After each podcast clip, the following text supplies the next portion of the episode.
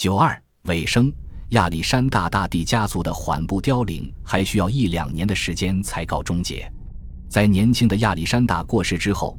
他的两位长期远离继位角逐而暂时幸存的家庭成员，突然间再次成为显赫人物。很明显，现在他们的身上还保留着阿基德家族存续的最后一丝微弱希望。虽然亚历山大大帝在逝世的十年前成了这个名叫海格力斯的男孩的父亲，但是亚历山大大帝本人从未承认过他的身份，所以他便在远离政治影响的环境下长大。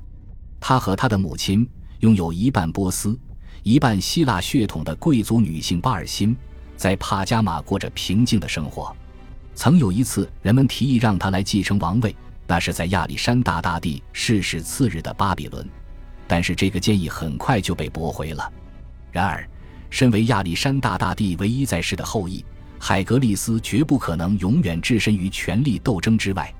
未来会出现一位将军来利用他去推进自己的事业，这不过是时间问题。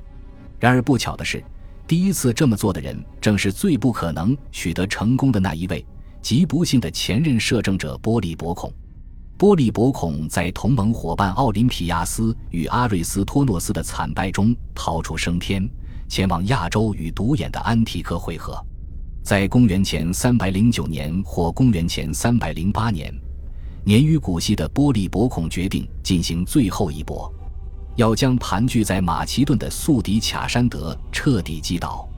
他写信给以前的盟友们，表达了重振王室的愿望。而后便将位极弱冠的海格力斯从隐居的帕加马带到欧洲，他们在欧洲集结了两万多人的大军，等候着海格力斯的到来。阿吉德王族的声明在马其顿依然拥有强大的影响力，卡山德也有充分的理由对此忧心不安。他率领麾下的军队与波利伯孔在马其顿的边境相遇，当两军准备交战之时，他向自己的敌人提出了一项交易。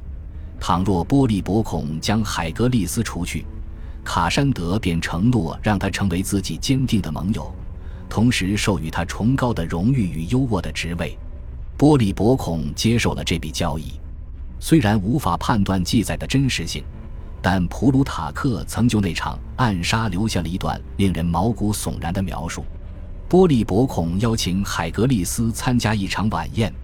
这是一场战争爆发前夕的不祥之举。海格力斯心存疑虑，所以想出了一个借口拒绝出席。于是，波利伯孔就向这个年轻人发去了一条肯定会令他改变主意的消息：“年轻人啊，你应该从你的父亲那里学到的第一件事，就是如何适应新的环境，以及如何施恩于自己的朋友。”海格力斯最终还是前去赴宴，并在酒足饭饱之际被人勒毙。卡山德秘密地埋葬了海格力斯的遗体。以免引发人们强烈的抗议。随后，他给波利伯孔安排了一项并不光彩的职位，让他担任伯罗奔尼撒的重要将领。波利伯孔用阿吉德家族不可逆转的血脉断绝，换取了这样一个无关紧要的奖赏。或许他在新职位上并无建树，甚至已是时日无多，因为我们参考的史料从此对他再无更多的记载。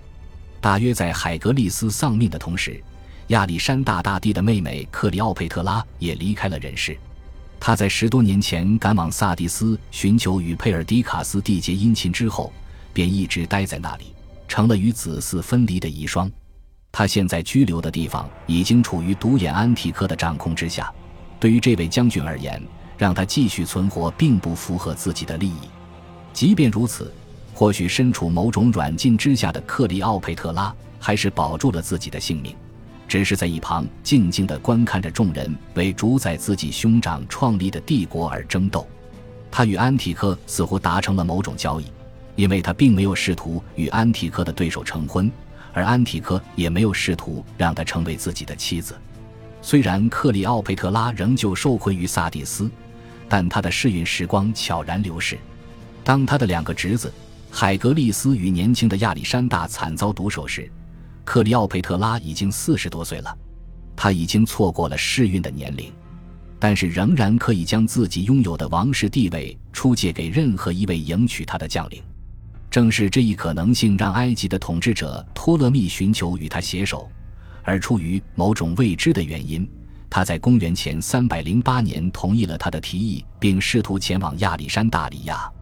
萨蒂斯的一位市政官员向安提柯告知了他的计划。这位独眼的将军当即派遣了自己的代理人，或许是为了避免引起克里奥佩特拉的怀疑，这次派出的都是女性，将他杀死。然后，就像卡山德曾为年轻的亚历山大所做的那样，安提柯为克里奥佩特拉举办了一场盛大的葬礼，并将他葬入雄伟的陵墓，同时还处决了自己雇佣的刺客。阿吉德王室的覆灭为后亚历山大时代的第一个时期画上了句号。亚历山大大帝的将领之间的权力争夺仍将继续，并且还会传承给自己的子孙。不过，继位的问题最终得到了解答。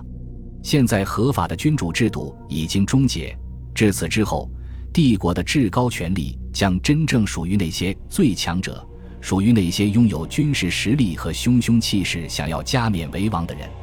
在数年之内，安提克、托勒密、利西马克斯。塞琉古与卡山德都会如法炮制，将王冠戴在自己的头上，继而创造出五个皇室王朝，以取代那个业已失落的王朝。随着欧迈尼斯与奥林匹亚斯几乎同时殒命，亚历山大大帝的权力无可逆转的四分五裂，帝国分裂成了数个部分。这些分裂的板块由于其统治者彼此间的嫉妒与猜忌而保持着平衡。每当一位统治者似乎拥有愈加强大的力量与野心之时，那么其他人就会联手与他抗衡。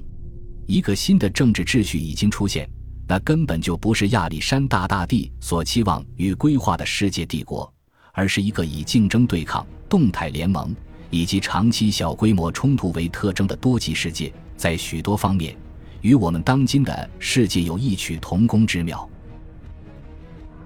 感谢您的收听。喜欢别忘了订阅加关注，主页有更多精彩内容。